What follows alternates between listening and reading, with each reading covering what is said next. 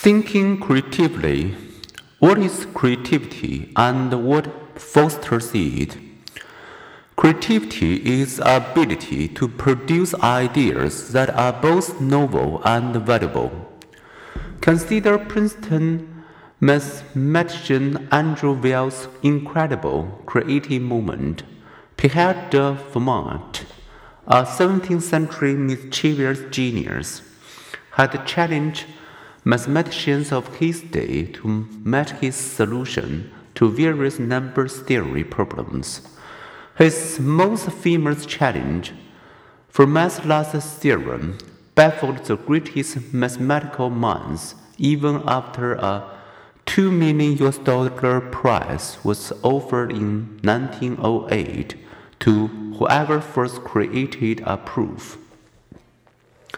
Wiles had pondered Fermat's theorem for more than 30 years and had come to the brink of a solution.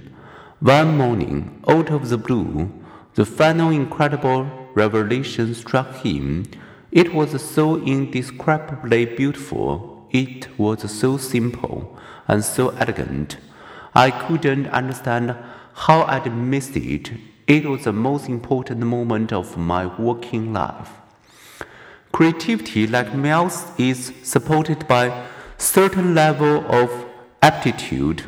Those who score exceptionally high in quantitative aptitude as 13 years old, for example, are more likely to obtain graduate science and math degrees and create published or patented work. And the more intelligence and working memory the better.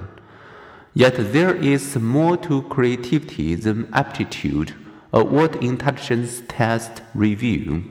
Indeed, brain activity associated with intelligence differs from that associated with creativity.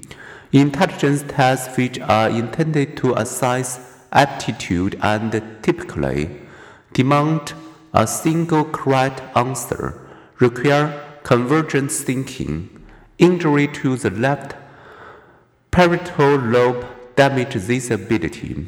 Creativity tests require divergent thinking. Injury to certain areas of frontal lobes can leave reading, writing, and arithmetic skill intact but destroy imagination.